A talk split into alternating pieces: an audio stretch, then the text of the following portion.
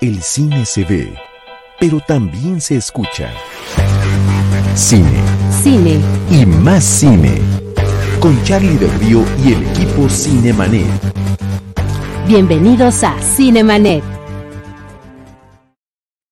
Yo soy Charlie del Río y me da muchísimo gusto darles la más cordial bienvenida. Gracias a nuestro productor Jaime James Rosales por estar como siempre al frente de nuestras grabaciones diagonal transmisiones. El día de hoy vamos a retomar algo que ha sido la columna vertebral de este proyecto de Cinemanet desde hace ya 17 años que tenemos de existencia y es la charla con los realizadores de cine. Hoy se estrena en nuestro país una película mexicana, un thriller psicológico que se llama Ojos que no ven y nos acompaña su director, Alfonso Zárate, y nos acompaña también el productor de la película, Hugo Lara.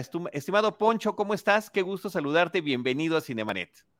Pues muy bien, muy, muy emocionado porque, pues como dices tú, pues hoy es un día muy especial en mi vida, ¿no? O sea, el, el día el que tu primera película, un proyecto pues tan cuidado, tan, tan, tan soñado, de pronto pues ya aparece en el mundo y ya todo el mundo lo va a ver, pues, pues es un día muy, muy anhelado y bueno, aquí estamos. Y qué padre. Lo celebramos, digo, querido Poncho, y, y Poncho lo dice porque hoy se está estrenando a nivel nacional la película Ojos que no ven bajo la distribución de Videocine y es su ópera prima, su primer largometraje, lo cual vamos a estar platicando a lo largo de esta charla. Pero nos acompaña también un viejo lobo de mar, un querido amigo personal, un amigo de este proyecto que se llama Cinemanet, que es ni más ni menos que Hugo Lara. ¿Qué tal, Hugo? ¿Cómo estás? Muy bien, mucho, muy contento, mucho, muy contento de estar aquí otra vez en Cinemanet contigo, con todos los amigos de Cinemanet, con Jaime y tus seguidores, ¿no? Y obviamente pues con Poncho aquí, mi amigo socio. Y, y bueno, pues felices de, de, estrenar esta película, Ojos que no ven. Ojos que además no ven. participan otros productores. Claro, ahorita los mencionamos a todos, vamos, vamos, eh, es la ventaja del podcast, tenemos todo el tiempo para poder ir dando los agradecimientos, no es como en los Oscars o en los Arieles que tienes que apresurarte a decir nombres y después sufres por los que se te olvidaron. Yo nada más quiero decir lo siguiente, Hugo Lara ha sido, insisto, un colega muy querido, nosotros nos conocimos hace ya un par de décadas en las coberturas que cada quien tenía eh, por parte de las revistas donde colaborábamos, en mi caso Cine Premier, yo sigo con el proyecto de Cine Premier afortunadamente como colaborador, Hugo Lara en Cinemanía, pero a lo largo de ese tiempo, pues Hugo Lara también nos hizo saber que él trae sus propios proyectos de cobertura fílmica y de crítica como Corre Cámara, que también es investigador cinematográfico, que ha publicado una serie de libros y ensayos en torno al quehacer fílmico, que ha incursionado también en la dirección de largometrajes, eh, y que ahora es productor de esta película que se llama Ojos que no ven, uno de varios productores. Ahorita vamos a ese detalle, pero en nuestro caso, querido Hugo, eres nuestro productor más conocido. Pues qué gusto, sí, pues también tú eres eh, un estimado amigo, como bien dices ya, de, de tantos años que, que, nos unen, ¿no? En proyectos afines.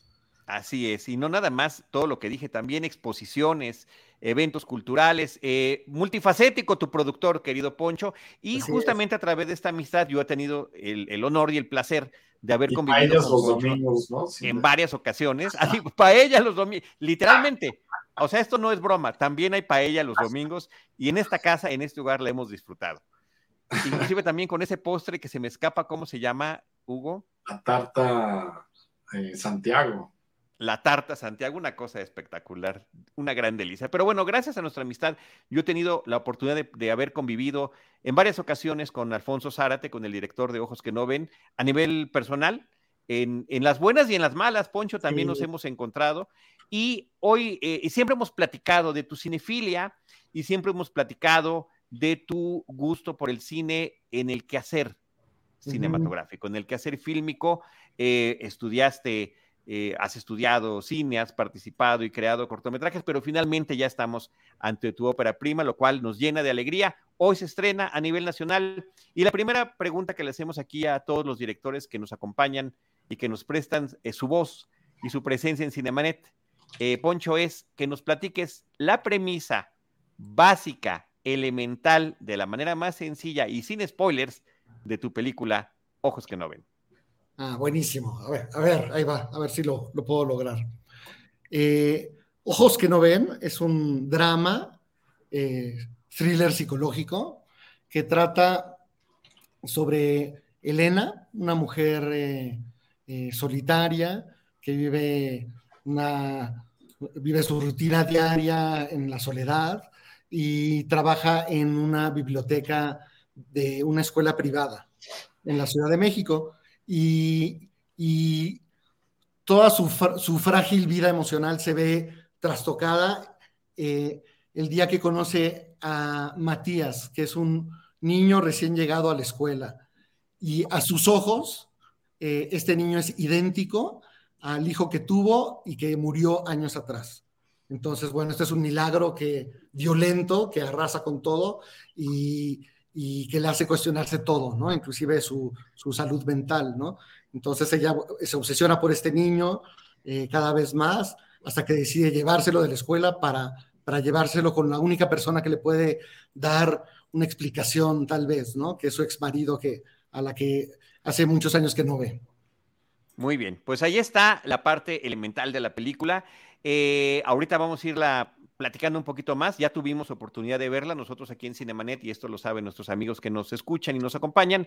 Nunca platicamos con los realizadores si no hemos visto su película previamente y yo tuve el gusto y el honor de compartir la sala con ustedes en una función previa a su estreno comercial, que es justamente el día de hoy. Hugo, eh, hablando de, este quehacer cinematográfico, de este quehacer fílmico, eh, ¿por qué pasar de la dirección que finalmente conseguiste con un largometraje, que es cuando los hijos se quedan, a también labores de producción para esta película que dirige Poncho Zárate?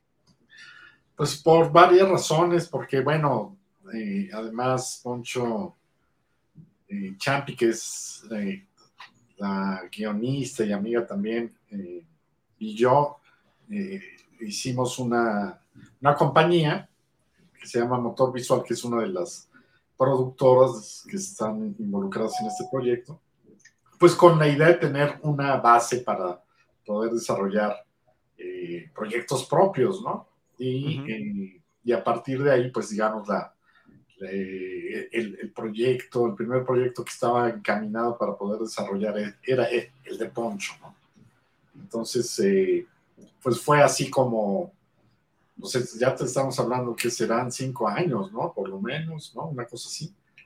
Que emprendimos este camino, pues tú sabes que el, el, los proyectos de cine son, hay que verlos a largo plazo y pues hay que, uh -huh. hay que trabajar no solo un aspecto, el aspecto creativo, sino el aspecto, eh, pues, de, de, de, empresa, ¿no? De proyecto, que es mucho más amplio, ¿no? En términos también de, de, sociedades, de esfuerzo, de logística. Hay mucho, mucho detrás de, del trabajo, de, detrás de esta película en particular y en general detrás de cualquier película. Entonces, bueno, fue de esta manera como, eh, como llegué a, a, a, la producción y también pues con la asociación con otros socios que tenemos, que es Animal de Luz, Ina Payán, Luis Salinas, ¿no? quienes se sumaron a, a, nuestro proyecto y nos ayudaron pues a, a, desarrollarlo a lo largo de todos estos años hasta ahora que llega a las pantallas. Hay, hay, hay, un, hay un, refrán sí. ¿no? africano que dice algo así como, ¿quieres correr rápido? Corre solo. ¿Quieres llegar lejos? Corre acompañado. Entonces, como que siempre fue nuestro interés ir generando pues esta pequeña comunidad de gente afín, que nos pudiéramos apoyar los unos a los otros en, en nuestros proyectos. Entonces, ese fue el interés siempre de, para, mí de juntarme con Hugo, pues que amigo de hace muchos años, pero también con, con Champi, que es la guionista, y también con Nina y con Luis Salinas. Pues la idea es ir haciendo un grupo, ¿no? Porque la verdad es que son proyectos pues, eh, pesados y largos. Claro, claro. Ahora, eh, eh, Poncho, platícanos sobre, sobre este tema eh, genérico que eliges para tu película. Eh, el cine mexicano no necesariamente se caracteriza justamente por esta diversidad de géneros que puede tener. Uh -huh. O nos vamos con el drama o nos vamos con la comedia. Como que lo que tiene que ver con otros géneros más específicos, el horror, el, o el thriller psicológico, en este caso el suspenso, como que normalmente no lo vemos y siempre tendría que ser una eh, apuesta arriesgada. Platícanos la decisión de este tipo de, género al que quieres incursionar, al que estás incursionando con esta película, y también sobre este trabajo de colaboración con Sandra Flores eh, de co-guionismo que tú y ella eh, trabajaron, o Champi, como dicen ustedes. Sí, también conocida, es que ella es muy conocida en el medio publicitario como Champi, ya lleva muchos años trabajando en eso, entonces hay mucha gente ahí que, que solo la conoce con ese nombre de guerra. muy bien. Pero a ver, pues sí, tienes tiene razón, o sea, eh, en nuestra cinematografía por alguna razón se ha llenado de comedias y eso está bien, ¿no? O sea, yo creo que pasa un poco el rollo de que, cuando algo funciona, pues dicen, hagamos más de eso, hagamos más de eso y, y un poco termina llenando toda la oferta, ¿no? Y, y, yo en lo personal, pues quería hacer algo distinto. Eh, siempre, pues eso, es una cuestión personal, siempre me ha gustado mucho el suspenso, siempre me ha gustado el, thriller psicológico. Creo que es un género que, que nos permite atrapar al espectador con pocos recursos.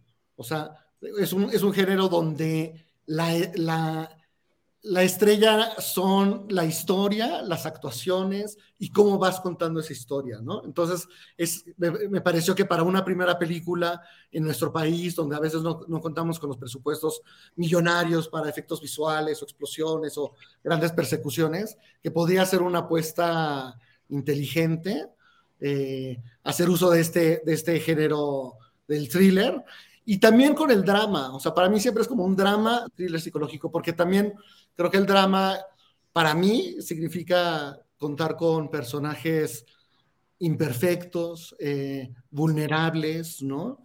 Eh, ni buenos ni malos, ¿no? Sino que con matices, con contradicciones, y ese es el tipo de, historia que, que nos, nos, interesaba hacer. Entonces, eh, pues, ¿por, qué, ¿por qué combinar géneros? Pues por apostarle al público, ¿no? Para intentar hacer algo que, que, que, en el que yo toque los temas que a mí me obsesionan, pero también ofrecerle al público algo, una historia que, que los atrape, que los enganche, que los, que los mueva. Está, está cerrado tu micrófono. Cierto.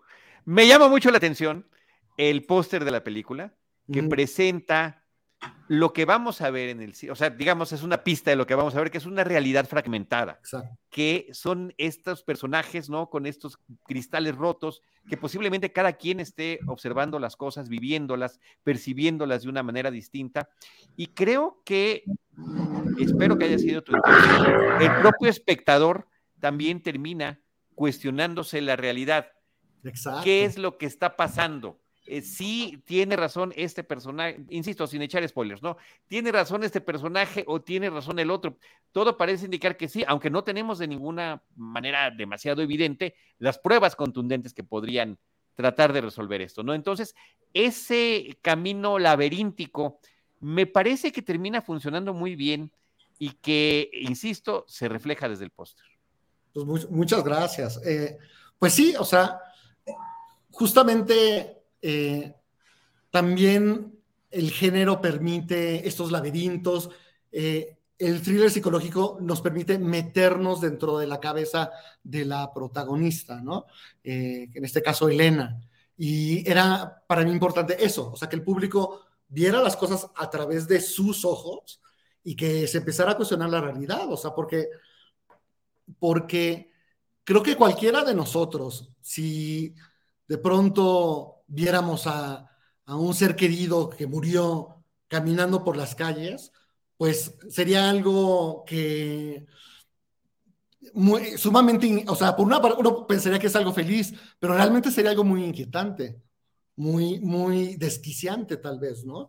Y, yo creo que, que, esa es la experiencia de, este personaje que no sabe qué es lo que está pasando y, y que era interesante como manejar esta ambigüedad eh, ¿Es real, no es real? ¿Lo está soñando? ¿Es una proyección de su inconsciente? ¿O es realmente un milagro? ¿Es, ¿no? Entonces, ahí un poco con, con estos elementos de misterio, pues vamos eh, enganchando el público y haciendo que, que, se vaya interesando en esta, en esta historia, ¿no? Y dosificando poco a poco la, la información. Sí, o está confundida, en fin, o sea, creo que cada espectador podrá tener una serie de suposiciones, de hipótesis de lo que está por suceder. Eh, Hugo, eh, ahora sí, platícanos tu rol como productor, en qué consistió, ya nos has hablado de lo básico, y quiénes son los otros productores de esta película. Eh, tú estás en mute, Hugo.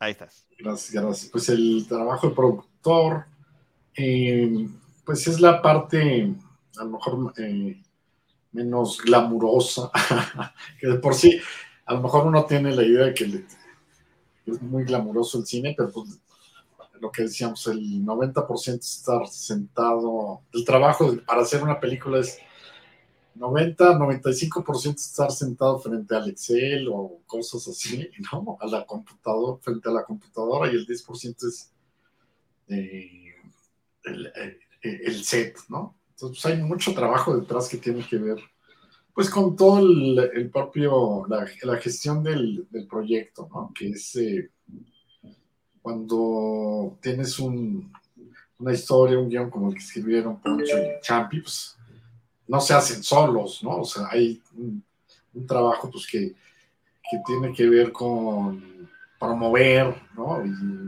Y, hacer que converjan pues, todas las, las, cosas para que se pueda realizar. Desde hacer alianzas hasta pues, hacer el trabajo eh, de financiamiento, que es algo muy difícil aquí en, México, ¿no? Eh, para las películas, aunque existan los fondos, los concursos, el estímulo, bueno, pues hay mucha competencia, ¿no? En realidad es una carrera de supervivencia, ¿no? a ver cuál llega, cuál de los más fuertes llega, ¿no? Es el concurso de el rival más débil, ¿no? Eh, o, el rival más fuerte, pues hay muchos filtros y, pues construir todo eso, pues, no, pues, toma su tiempo, ¿no? Y todo ese trabajo, pues, eh, se ve reflejado pues eh, en el papel, ¿no? O sea, en una serie de, cosas que pues, no, salen a pantalla, ¿no? Pero son cientos de hojas de papel, de, cronogramas, de propuestas, de el presupuesto que hacen algunos, las carpetas, eh, en fin, es mucho trabajo administrativo, ¿no? Mucho trabajo pues, de gestión y de, y de eso, ¿no? Que es eh, pues, producir, ayudar a que la película exista y que pues, el trabajo creativo del director y, del resto de los colaboradores se integren, ¿no? O sea, de los colaboradores creativos como pues, el editor, como el músico, como el fotógrafo, ¿no? Que puedan estar los que se quieren que estén trabajando y, también enriqueciendo la película con, su trabajo. ¿no?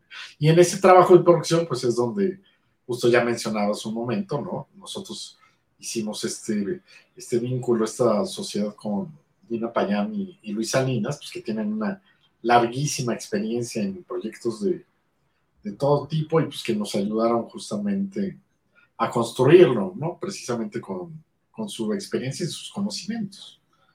Entonces, bueno, pues creo que fue algo muy, muy bueno y, provechoso para, para nosotros y para que ojos que no ven sea la película pues, que hoy se estrena felizmente con, con resultados que nos tienen muy contentos a todos. Oye, así como los, los describes, creo que muy oportunamente también parece el proceso de fecundación, ¿no? Es ir persiguiendo quién es el espermatozoide que va a llegar y de qué manera se va a poder gestar este producto. Y además de todos estos obstáculos que conocemos nosotros eh, de los dos lados de la trinchera, Hugo y Poncho, de poder eh, finalmente lanzar un largometraje al público, eh, que tienen que ver con todo esto que nos mencionaba Hugo, oportunidad, financiamiento, el trabajo previo de guionismo y todos esos, etcétera. Bueno, es una película que se filma en plena pandemia también, lo cual eh, le, anota un eh, elemento extra de, dificultad que diablos, o sea, solamente eso nos faltaba, ¿no? Ya las películas como la de ustedes tienen los créditos de la gente que está encargada del control de COVID.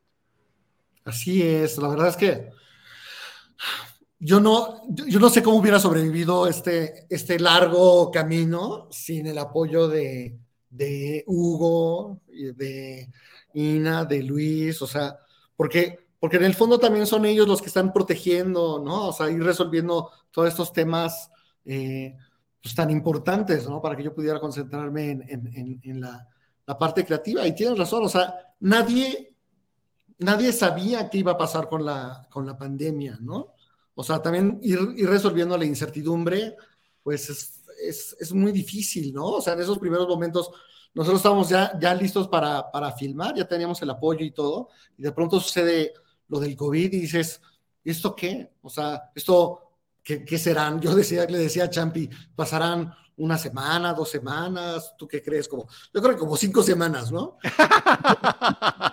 bueno, como todos al principio, ¿eh? O sea, me río por nuestra propia ingenuidad del momento. Sí, o sea, era, era, qué ternura decir que pasaron tres años. O sea, y seguimos, o sea, este tema de la pandemia continúa, no, de ninguna manera está concluido. Hemos pasado una etapa distinta, eh, hasta el momento más prometedora, pero no ha concluido.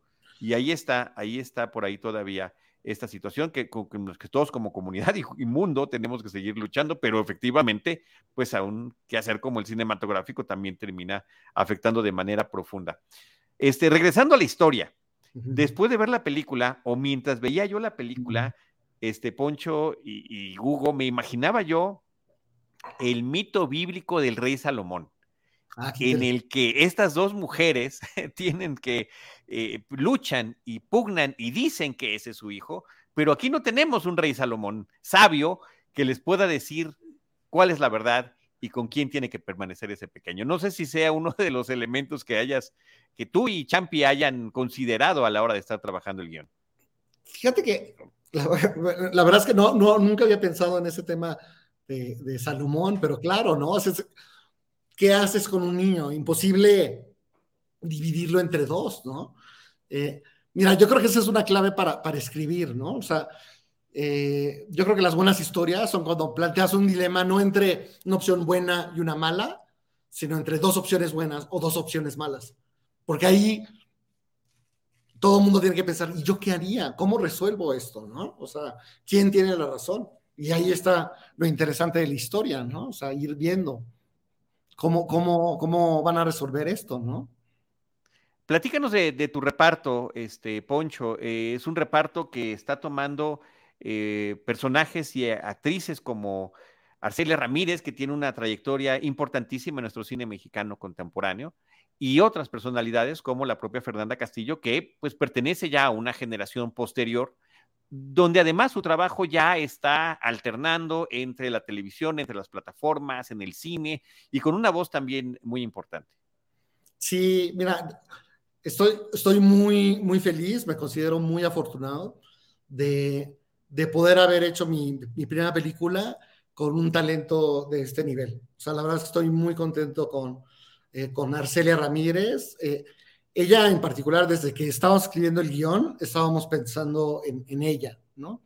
Eh, pues, es una actriz que admiro muchísimo y que, y que aparte me parece que, aparte de, su enorme talento, su inteligencia, etcétera, yo sabía que, que este personaje que se roba a un niño es un acto muy, muy reprobable, muy difícil de, de aceptar para el público.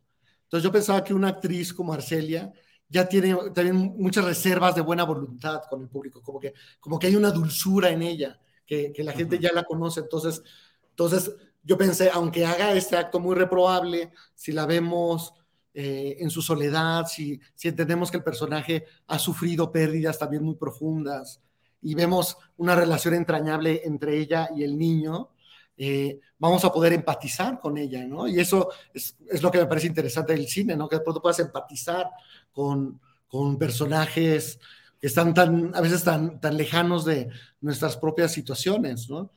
Y bueno, el caso de Fernanda, pues también pues, fue, para mí fue un hallazgo. Eh, yo, yo no, no, estaba tan familiarizado con su trabajo, pero, pero pues fue un descubrimiento, descubrí una actriz también muy comprometida, con ganas de, de probar cosas, con ganas de, de, de, sumarse a un equipo, ¿no? De, de jugar su papel, ¿no? De, eh, pues muy, muy comprometida, una, actriz también que, que, aunque ha hecho comedia, eh, en el drama también puede eh, darle una solvencia, ¿no? Un, peso dramático importante, ¿no? Para ese papel de pues, la mamá que le roban a un niño, ¿no? Imagínate. Y, lo, lo, hace muy bien, ¿no? Sin caer en, en clichés o en exageraciones, ¿no? O sea, creo que, que encuentra ese punto medio, ¿no? Eh, muy bien. También estoy muy contento con Flavio Medina, que, bueno, es el ex marido de, Elena, y también me parece que hace un papel, pues, excelente. Eh, eh, en muchos sentidos, él, también es un protagonista, ¿no? en toda esta historia. Él, su personaje contiene muchas de las claves para entender qué es lo que está pasando, ¿no? y, y de cierta manera la película que se llama Ojos que no ven, tal vez son sus ojos los que no quieren ver, ¿no? Él es el que como que sale, sale huyendo un poco de, de, de, las situaciones, ¿no? Como que su, la naturaleza de su personaje es huir. Entonces, pues muy, muy contento con el reparto. Bueno, y también hay que decir, y el niño, ¿no? El niño. Sí, Matías, qué bárbaro. Matías López como Matías el, el niño. Ahí se repitieron los nombres, la, la, la coincidencia se dio. Pero sí, también muy contento con él. Entonces, pues, yo creo que es un orgullo uno como director, uno escribe algo, y, pero a fin de cuentas, los que encarnan los papeles, los que están ahí, digamos, a nivel cancha, en el ruedo, eh, actuando, interactuando, ¿no? Transmitiendo esta energía, son los actores. Y, y, elegir a, buenos actores es, pues, lo único que necesitan es un poco de asesoría y de motivación y que los dejes ser, ¿no? Que los dejes ser libres y que puedan realmente interactuar. Y, y, yo veo la película y la verdad es que me siento muy orgulloso de las actuaciones. Creo que hicieron un buen trabajo y, y, y eso es algo que, que el público va a encontrar en la película. Fíjense que esta semana me tocó cubrir justamente una charla con Arcelia Ramírez y con Fernanda Castillo. Esto es para la revista Cine Premier, para el proyecto de Cine Premier. En, estos días está por salir en sus redes sociales. Pero eh, sí me dijeron varias cosas muy interesantes. Una de ellas, en el caso de Arcelia, eh, que mm, digamos como espectador yo me siento mucho más cercano a ella porque desde que empecé toda esta cuestión de la cobertura fílmica, ella era esta jovencita que estaba iniciando en el cine y bueno, vaya, vaya trayectoria la que ha tenido, Ariel incluido en mano. Y eh, lo, que me gustó que me compartiera con toda esta experiencia que ella ya carga es la emoción que le da participar en óperas primas. Qué padre. Y de la energía que cada director, en este caso tú, eh, transmites hacia eh, todo el equipo de producción, lo cual pues me dio mucho gusto, me dio alegría, este, orgullo también, sentí, sentí muy bonito cuando me, me compartió esa parte. La charla completa ya la, ya la verán ahí en, la, en, en, Cine Premier.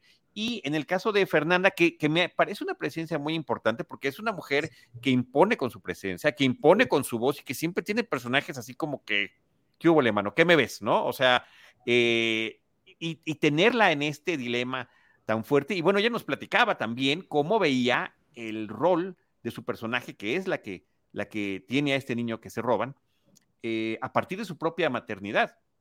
Claro. Y que si es que yo, yo quisiera gritar más, ¿no? Pero por el, por el género en el que estamos trabajando, por el tipo de historia, también el director me pedía un poco más de contención en, en lo que, a lo que podía yo, yo llegar y de transmitir, ¿no? Y creo que esa parte, Hugo, también la debemos de compartir, como, eh, y no sé, no sé en tu caso, Poncho, pero eh, cuando uno vive la paternidad, diablos, ya ni las películas las puedes disfrutar igual. O sea, ya no, ya no. ya cuando los temas tocan eh, a, los niños, a los hijos de los personajes, ya lo percibes desde otra manera. Sí, sí, completamente. ¿no? Sí, y, lo he visto con esta película, con ojos que no ven, y por la opinión de algunas eh, amigas o amigos que tienen hijos, ¿no? Y nuestra querida amiga Elisa Lozano me decía que estaba así como, oye, súper perturbada, ¿no? Con, con, la película por lo que sentía el riesgo en que se siente el niño. Bueno, pues ya no, no pues vamos a no la vamos a spoilear, ¿no? no, no, no, de ninguna manera. Eh, efectivamente, pues hay esta sensación que, se, que, despierta la película en el público, como, como dice, yo creo que en general, porque pues, si no somos padres, somos hijos, ¿no? Pero bueno, claro, yo creo que las pesadillas de los padres es eh, que le pase algo a tus hijos, ¿no? Esa es una de las peores pesadillas, ¿no? Y, y es algo con lo que juega eh, muy bien el guion de Ojos que no ven. Sí, debo decir, debo decir, Poncho, eh, para ti y para Champi, que sí es, es un acierto importante el del guion, porque nos planteas una serie de cosas. Primero, el misterio, ¿no? Por ahí hay un, un tema de, narración donde juegas un poquito con los tiempos, ¿no? Si no sabes si un personaje va, viene, qué está pasando, después te vas enterando qué es lo que está pasando, pero se van planteando una serie de posibilidades. Es que puede pasar esto, ¿no? Es que puede pasar esto otro, y puede, y ya cuando vas hacia ese último tercio de la película, ya te estás imaginando todos los desenlaces posibles, que no sé si, si también ustedes mismos se los plantearon, si tenías, eh, porque esto suele suceder, ¿no? Tenemos, ahora que se usan los planes, tenemos el plan A, tenemos el plan B, tenemos el plan C, la película puede o no terminar. Hay veces que se filma más de un final para una película, o ustedes estaban eh, claros con el eh, tipo de desenlace eh, sin spoilers que, tiene esta cinta. Sí, no, mira, la verdad es que, que, tuvimos mucho tiempo para, para trabajar el guion y probar muchas cosas en papel. Y la verdad es que en papel sí se prueban muchas cosas, ¿no? Dices, y si fuera así, si fuera así, pero, pero, pero una vez que ya encontramos el, como la resolución, lo que estábamos buscando, pues fuimos como limando asperezas, ¿no? Eh, cuidando los detalles para que la, película corriera muy bien, para que una cosa fuera desencadenando la que sigue. Pero, pero ya, ya a la hora de filmar ya estábamos muy claros de, qué es lo, lo que tenía que pasar.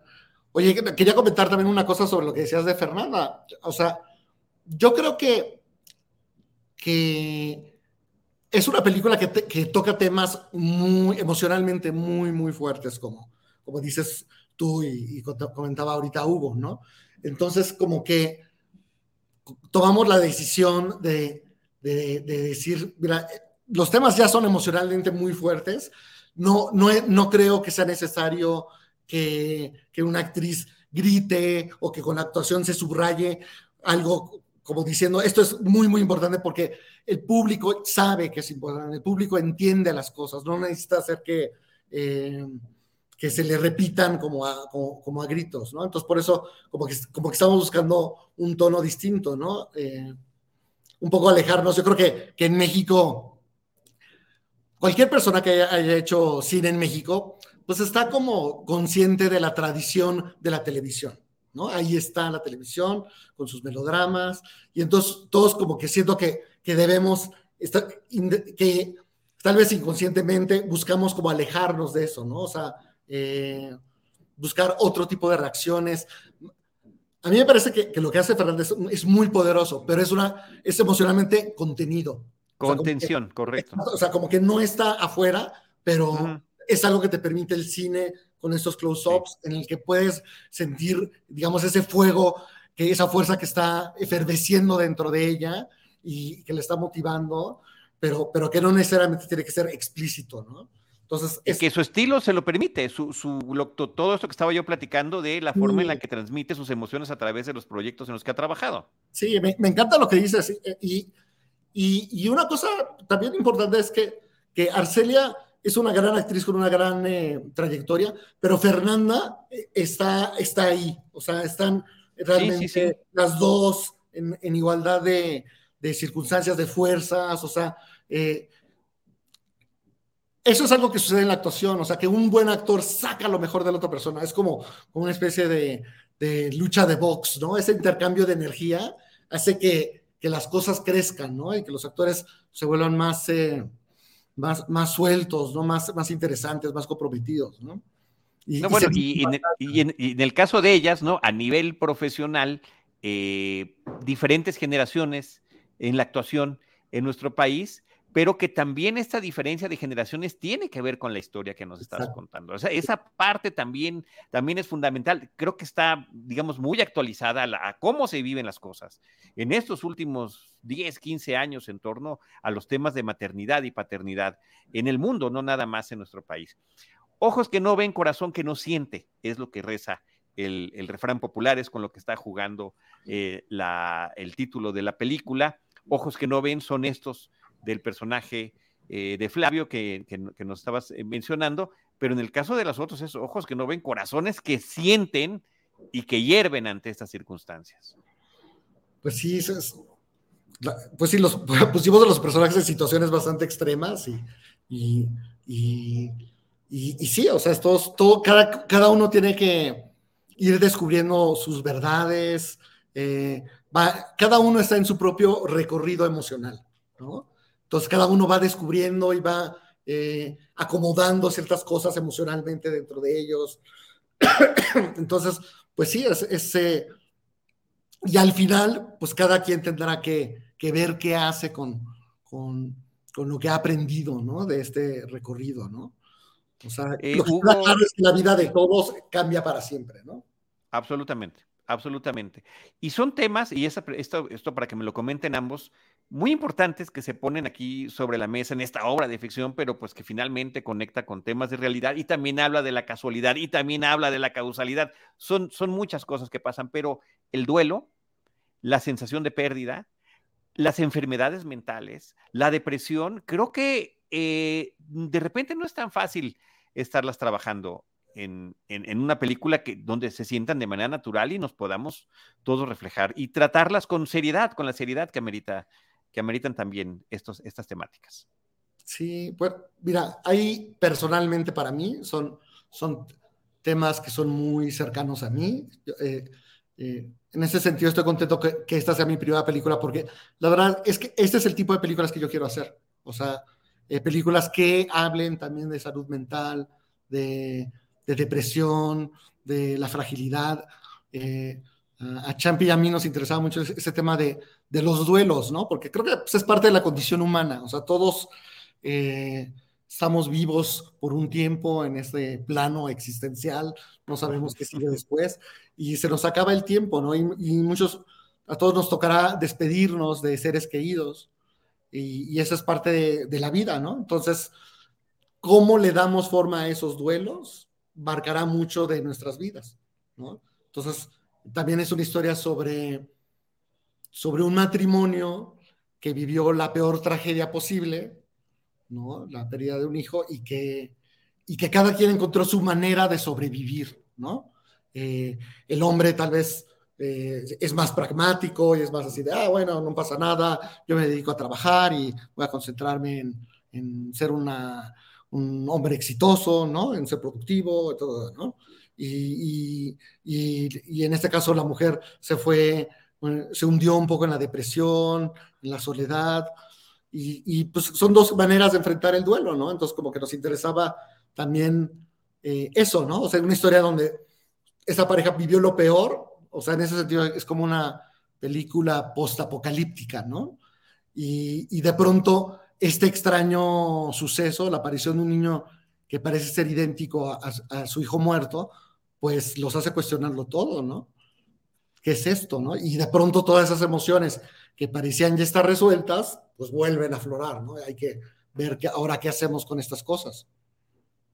Y a la hora de plantear a los eh, actores, a todos en general, eh, una historia de esta naturaleza. En algún caso hubo reservas que alguien dijera, pues es que un personaje así como que está complicado que lo, que lo pueda yo eh, presentarme, ¿no? O, que finalmente alguien que dijera que no, no sé, digo, sin decir nombres, nada más cuál fue la reacción de, los eh, participantes histriones a la hora de, enfrentarse al guion. Ya terminado. Yo, no, yo, yo creo que les interesó y como es un guion que genera muchas preguntas, ellos mismos tenían muchas preguntas. Decían, oye, ¿y esto, pero por qué? ¿Y esto cómo sucede? ¿Y esto cómo podría pasar? Y mi persona...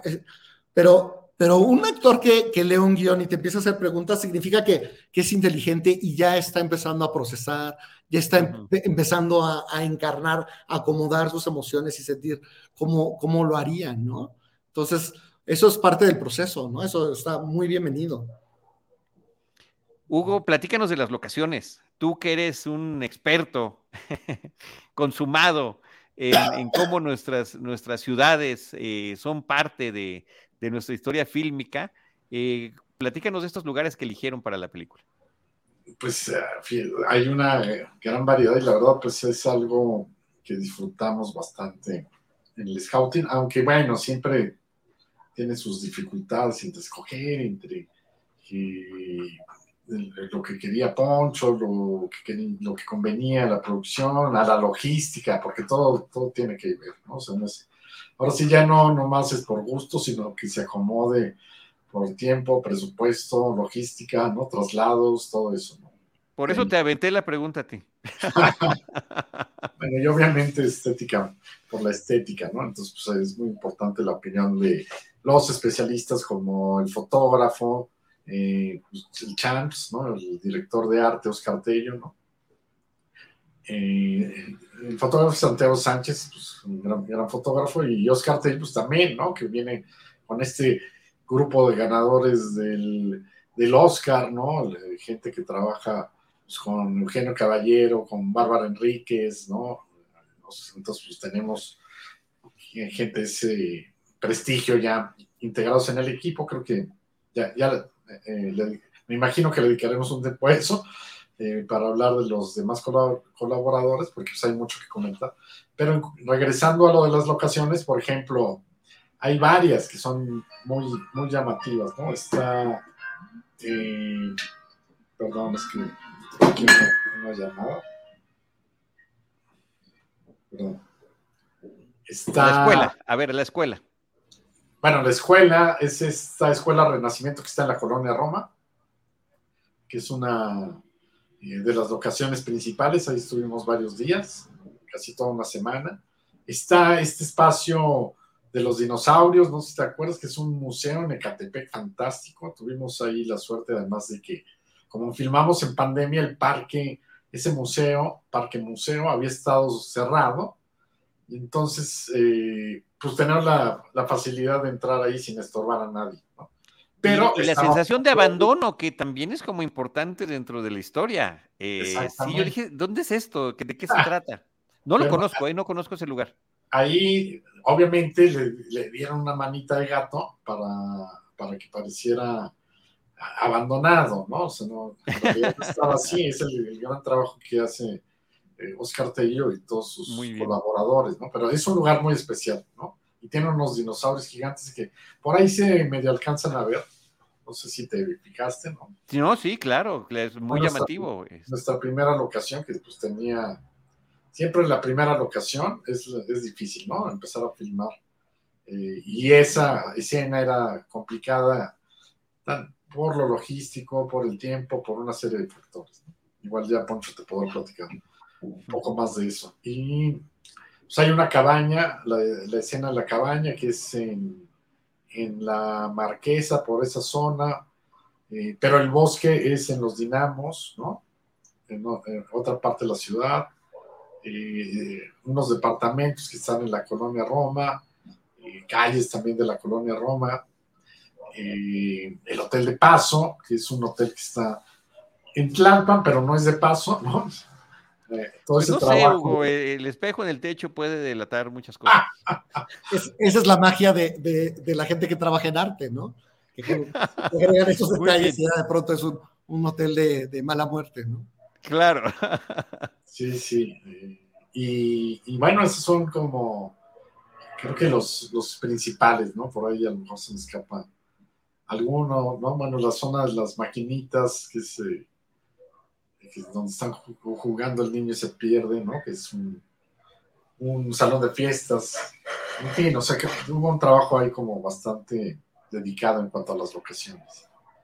¿Qué, nos puedes ahondar sobre este tema este, que nos comenta Hugo, Poncho? Fíjate que qué interesante, ¿no? Este proceso porque o sea, una película empieza pues en papel, en la soledad, tú estás ahí escribiendo y se te ocurren ideas, vamos a poner esto, vamos a poner lo otro. Y, por ejemplo, desde, desde desde un principio imaginábamos que iban a ese lugar de, los dinosaurios. es, en parte un homenaje a, uno de nuestros hijos, de, Maxi, que, que de chiquito le encantaban los dinosaurios y todo era dinosaurios y todos los juguetes eran dinosaurios. Entonces era como un homenaje a él. Pero, pero pensábamos, o sea, la descripción que, de lo que escribimos en, en papel, bueno, era, o sea, algo así como como la era mesozoica, pero vandalizada y abandonada. Y tú lo escribes y dices, bueno, ¿y esto cómo lo vamos a filmar? O sea, ¿dónde lo vamos a conseguir? Ahí. Pero dices, bueno, estamos en la etapa de escribir, escribe con libertad, escribe lo que quieres. Claro. Ya, ya, se encargarán otros de resolverlo, productores, eh, scouters, ¿no? Eh, gerentes de locaciones. Y así fue. O sea, que eso es, eso es muy padre. O sea, se, escribió algo con entera libertad y, un equipo se dedicó a buscar el lugar correcto y ambientarlo de la manera correcta y luego el fotógrafo Santiago Sánchez a iluminarlo de la manera correcta y de pronto yo lo veo y dices, qué bárbaro, ahí está la magia, o sea, ahí está justo lo que se escribió, es, es extrañísimo verlo ya en la pantalla, o sea, ¿no? Entonces, este lugar, porque es un parque de diversiones abandonado, pero también es un lugar que funciona expresionistamente, o sea, es una especie de reflejo de las emociones interiores de, Flavio, ¿no? Entonces, del personaje de Tomás. Entonces, pues era como difícil imaginar cómo se iba a lograr y sin embargo ahí está. Entonces, entonces pues, esa es la magia del cine, ¿no? Y un viaje al pasado para los personajes. Y un viaje al pasado, eh, exacto. Un reencuentro con, experiencias previas. Eh, sí, no, me pareció, me pareció muy interesante y sí me llamó muchísimo la atención ese lugar. Pues yo creo que sí es, es buena oportunidad para en esta parte final del programa platicar sobre los otros colaboradores, efectivamente, la fotografía, eh, qué, buscabas con ello, el trabajo de la música, que también es, es muy importante y acompaña muy bien lo que, lo que vamos viendo en pantalla. Pues, pues mira, el, fotógrafo es, Santiago Sánchez. Eh, es un fotógrafo, pues a mí me parece muy bueno. Yo, desde que vi eh, Somos lo que hay, no sé si recuerdas esa película de, caníbales, yo decía, esta película tiene algo, algo, algo especial. Y como que como se dio que, que lográramos tener al fotógrafo, que es Santiago, y también a Oscar Tello, que también hizo arte en esa película.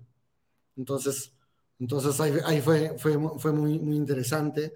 Eh, cuando, cuando uno está haciendo su ópera prima, eh, es muy importante rodearse de gente con mucha más experiencia que uno, ¿no?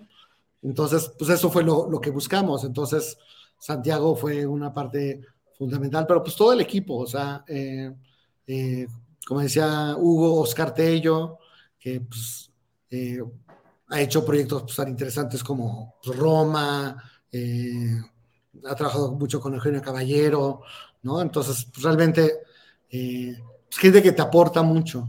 el músico, pues increíble, Tomás Barreiro, no, no, tenía el gusto de conocerlo, pero pues ha sido una experiencia muy, muy grata. es, siempre es interesante porque, porque un buen colaborador enriquece. Y tal vez uno como director debe estar abierto, ¿no? Porque debe estar abierto a dejarte sorprender con las aportaciones que hagan los demás. Entonces, eso es algo, algo muy importante que se dio también con, con Tomás eh, Barreiro, que, que la, yo ah, estaba muy acostumbrado a ver la película con música temporal, ¿no? Esa música que, que uno elige para, para la edición, pero luego él hacía propuestas que iban en sentidos distintos y a veces, a veces no funcionaban, pero a veces eran muy atinadas. Entonces también es muy interesante ver cómo, cómo van adquiriendo como otro nivel de lectura porque es otra persona que, que, le está aportando.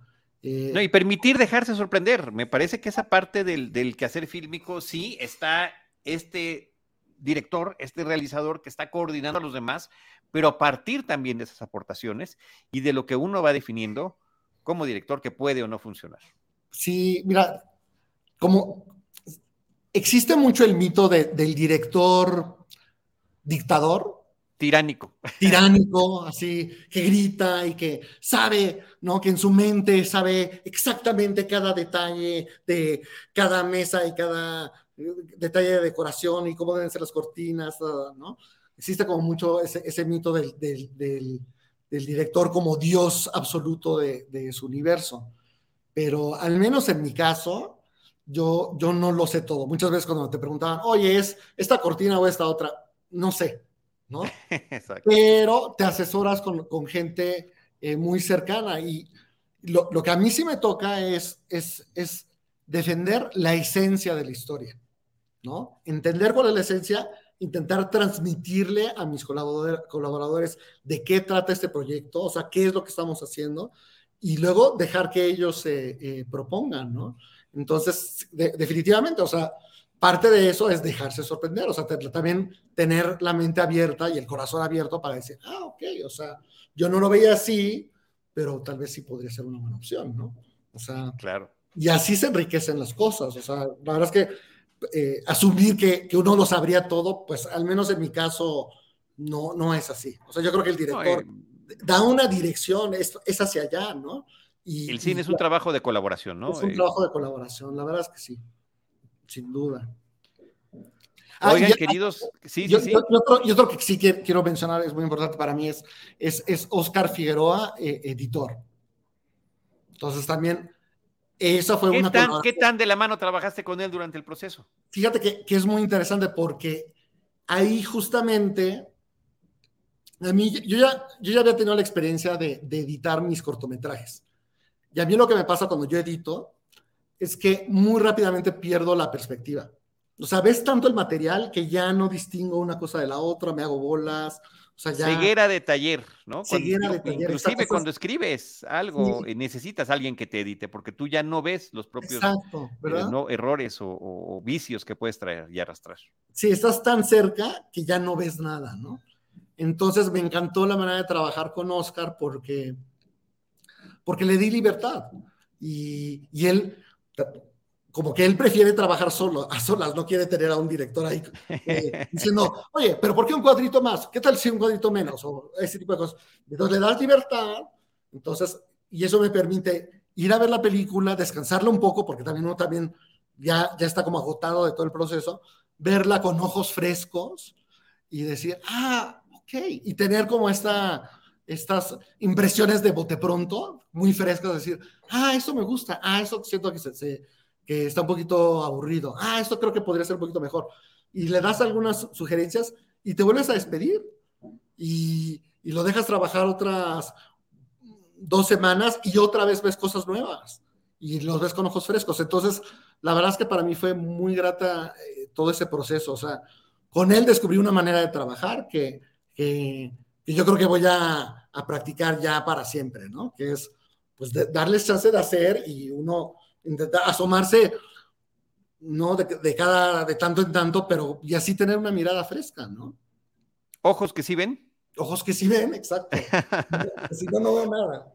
Oye, también hay que mencionar a, los compañeros de postproducción de Rec Play, ¿no? Que están, hicieron un gran trabajo también en el, pues con Miguel Hernández con el diseño, el diseño sonoro, ¿no? La corrección de color. Eh, qué bueno que los mencionas. Choche, Rafa. Sí, mira. Son socios también, ¿no? Sí, y, se animaron a, participar en la película y, en entrarle como coproductores. Entonces, también eso lo agradezco mucho. Eh, eh, Miguel Hernández, pues hizo un diseño sonoro increíble y tú sabes, en el caso de thrillers psicológicos, el diseño sonoro es clave justamente para lograr esa, esa sensación de que estamos dentro de la cabeza del personaje, ¿no? Entonces, son sonidos que, que tal vez no son reales, ¿no? Pero que expresan algo del interior de los personajes. Entonces, eso era algo muy, muy interesante. El trabajo de la corrección de color, ¿no? O sea, todo se vuelve un poquito reflejo del interior de los personajes. O sea, no es, no es el mundo como, como es, sino como ellos son. Claro, y yo creo que esta parte a mí me encanta cuando las películas nos cuestionan la percepción de la realidad y que la vamos viviendo a través de uno o alguno de sus personajes. y creo que eso aquí se logra y que es, es un, eh, una cuestión que termina dándole una identidad propia a cada película, aunque podamos hablar de películas que son similares por ese mismo estilo, al final de cuentas son productos completamente distintos. Alucinaciones del pasado, por ejemplo, podría ser una película que podría estar eh, emparentada con ojos que no ven. Y al final de cuentas son películas completamente diferentes, aunque tengan ese, esa cuestión en su núcleo eh, básico que comparten. Eh, Alfonso, Poncho, Hugo, ¿algún comentario final en esta despedida del programa? ¿Redes sociales? ¿Algo que quieran comentar de la película? Ya lo hemos dicho una y otra vez. Estamos platicando con ustedes el 17 de noviembre del 2022, que es el día del estreno de la película eh, a nivel nacional, distribución de videocine. ¿Algo más que nos quieran compartir? Sí, pues yo nada más decirles que, que, que, denle una oportunidad a la película. Yo creo que van a descubrir una apuesta distinta a lo que vemos normalmente aquí en nuestro país. Vamos a, van a descubrir una película de calidad que, le apuesta a la inteligencia del público, ¿no? Que, que, está buscando un público inteligente, curioso, ¿no? Interesado, y es, es una película que, que, le apuesta a, eso, ¿no? A, a, moverte el tapete, a moverte las entrañas, ¿no? A, que, a provocarte algo, no, nada más, no nada más cerebral, sino aquí en, el, en el cuerpo, ¿no?